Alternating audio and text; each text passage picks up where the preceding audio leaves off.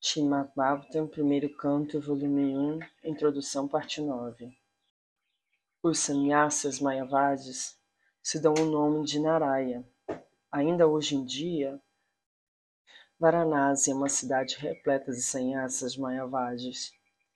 Algumas pessoas que viram o Senhor em seu grupo de Sankirtana consideraram que ele era um verdadeiro Narayana e essa notícia chegou ao acampamento do grande sannyasa Prakashananda.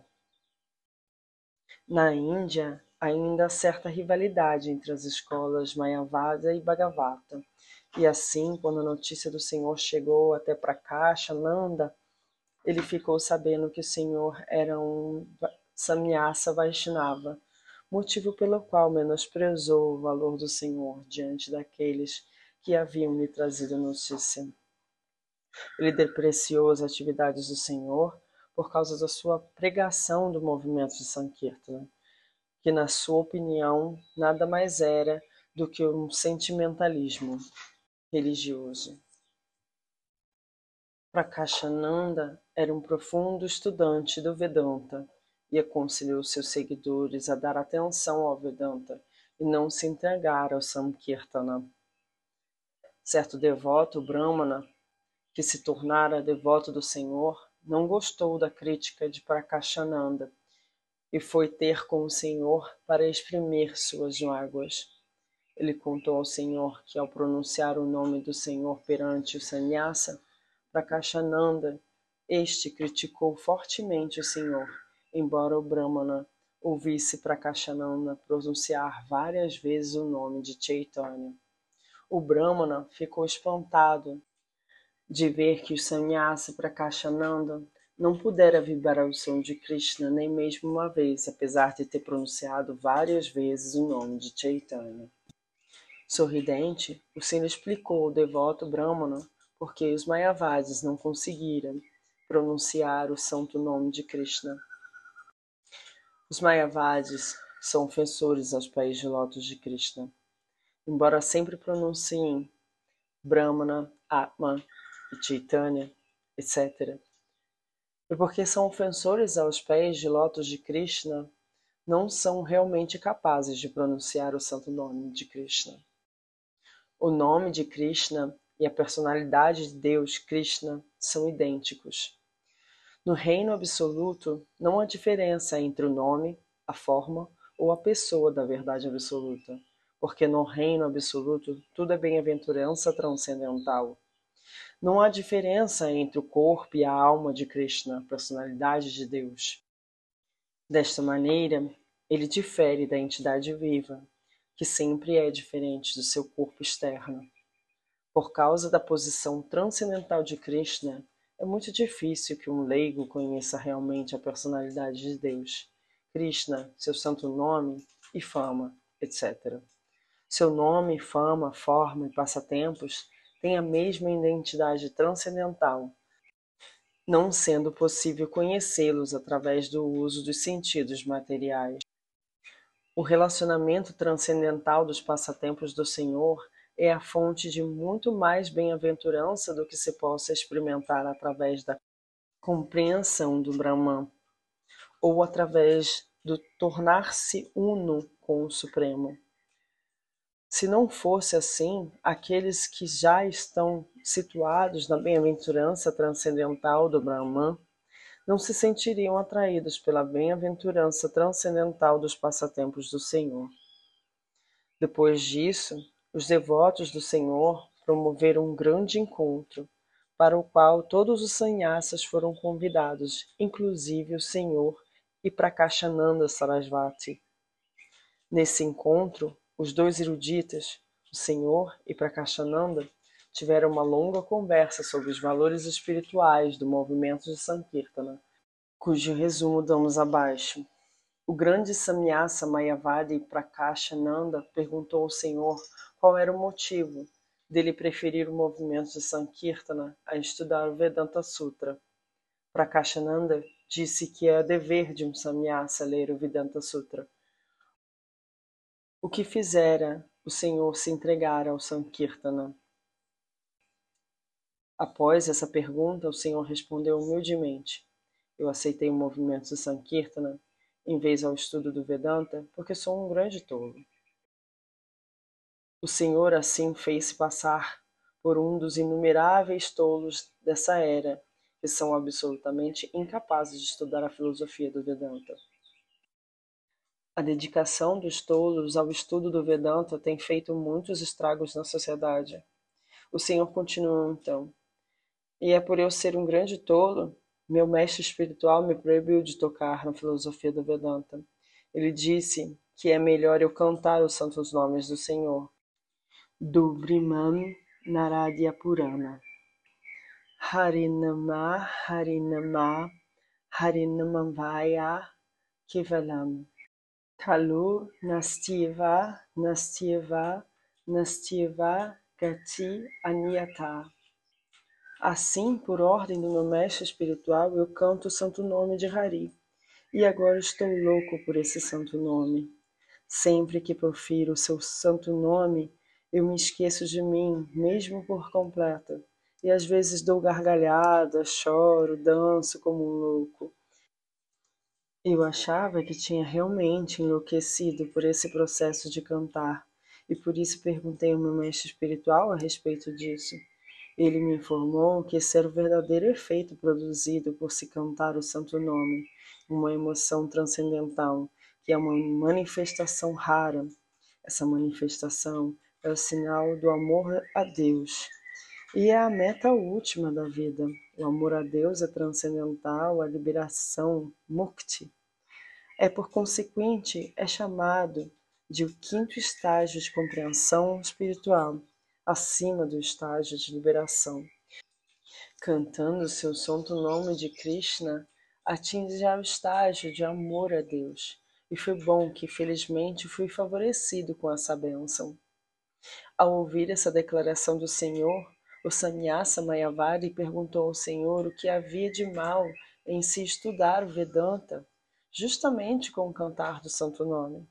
Prakashananda Sarasvati sabia bem que o Senhor fora conhecido anteriormente como Ninai Pandita, um estudioso muito erudito de Navadyapa, e o fato dele se fazer passar por um grande tolo tinha certamente algum objetivo. Ao ouvir essa pergunta do Samyasa, o Senhor sorriu e disse: Meu caro Senhor, se me permites, responderei tua pergunta. Todos os sannyasas ali presentes ficaram muito satisfeitos com o Senhor por sua honestidade e unanimemente responderam que não se sentiriam ofendidos com o que ele respondesse. O Senhor então falou o seguinte: o Vedanta Sutra consiste nas palavras ou sons transcendentais proferidos pela transcendental personalidade de Deus.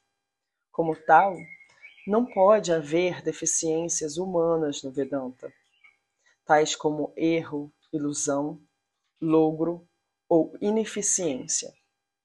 A mensagem dos Upanishads é expressa no Vedanta Sutra, e o que é dito diretamente ali é por certo glorioso. Quaisquer interpretações dadas por Shankaracharya, por não se apoiarem diretamente nos sutras, se tornam comentários que arruinam tudo. A palavra de Brahman indica o maior de todos, que é pleno de opulência transcendental, superior a tudo. O Brahman é em última análise, a personalidade de Deus, e ele é coberto por interpretações tendenciosas que o estabelecem como sendo impessoal. Tudo que existe no mundo espiritual é pleno de bem-aventurança transcendental, incluindo a forma, o corpo, o lugar e a parafernália do Senhor. Tudo isso é eternamente consciente de, e bem-aventurado, o Acharya Shankara não tem culpa de ter interpretado o Veda assim. Mas alguém que o aceite dessa maneira estará certamente condenado. Qualquer um que aceite o corpo transcendental da personalidade de Deus como algo mundano comete sem dúvida a maior das blasfêmias. Desse modo, o Senhor falou ao sannyasi quase da mesma forma que falou a Bhattacharya em Puri, e com argumentos vigorosos anulou as interpretações mayavadas dos Vedanta Sutras. Todos os sannyasas ali presentes proclamaram que o Senhor era a personificação do Veda e a personalidade de Deus. Todos os sannyasas foram convertidos em um culto de Bhakti. Todos eles aceitaram o santo nome do Senhor Shri Krishna e jantaram na companhia do Senhor. Após essa conversação dos sannyasas, a popularidade do Senhor aumentou em Varanasi e milhares de pessoas se reuniram para ver a pessoa do Senhor. O Senhor então estabeleceu a importância básica do Srimad Bhagavatam Dharma e derrotou todos os outros sistemas de compreensão espiritual. Depois disso, todos os Varanasis mergulharam no transcendental movimento de Sankirtana. Enquanto o Senhor esteve acampado em Varanasi, Sanatana Goswami também apareceu ali após se retirar do trabalho. Até ali, ele tinha sido um dos ministros do estado do governo da Bengala, que estava então sob o regime de Nawab Hussein Shahad. Ele teve certa dificuldade para se livrar do serviço de Estado, pois Nawab relutou em deixá-lo partir. Não obstante, ele foi para Varanasi e o Senhor ensinou-lhe os princípios do serviço devocional. Ele lhe ensinou sobre a posição constitucional do ser vivo, a causa do seu cativeiro nas condições materiais, sua relação eterna com a personalidade de Deus, a posição transcendental da suprema personalidade de Deus, suas expansões em diferentes proporções planetárias de encarnações, seu controle de diferentes partes do universo, a natureza de sua morada transcendental, as atividades devocionais, seus de diferentes estágios de desenvolvimento, as regras e regulações para se atingir aos estados graduais de perfeição espiritual, os sintomas de diferentes encarnações em diferentes eras, como determiná-las com referência ao contexto das Escrituras reveladas. Os ensinamentos do Senhor a Sanatana Goswami compõem um grande capítulo no texto do Sri Chaitanya Caritamrita. E para explicar todos esses ensinamentos em detalhes minuciosos seria necessário um volume à parte. Esses ensinamentos são explicados em detalhes em nosso livro Ensinamentos do Senhor Chaitanya. Em Mathura, o Senhor visitou todos os locais importantes após que chegou a Vindavana. O Senhor Chaitanya apareceu na família de um dos brahmanas de casta superior e, além disso, como Samyasa, ele era o preceptor de todos os Varnas ashrams. Contudo, ele costumava aceitar refeições de todas as classes de Vaishnavas. Em Mathura, os Brahmanas Sanórias são considerados como pertencentes à posição inferior da sociedade, mas o Senhor aceitou refeições na família de um desses Brahmanas, por ser seu anfitrião discípulo da família de Madhavendra Puri. Em Vindravana, o Senhor tomou banho em 24 balneários ou gatas importantes ele viajou por todas as doze vanas florestas importantes. Nessas florestas, todas as vacas e as aves lhe deram as boas-vindas, como se ele fosse um velho amigo delas. O Senhor também começou a abraçar todas as árvores dessa floresta. E por ter feito isso, sentiu sintomas do êxtase transcendental. Às vezes ele caía inconsciente, mas recuperava sua consciência ao, ao ouvir cantar o santo nome de Krishna. Os sintomas transcendentais visíveis no corpo do Senhor durante sua viagem através da floresta de Vindravana foram todos os únicos e inexplicáveis e acabamos de dar apenas um resumo deles.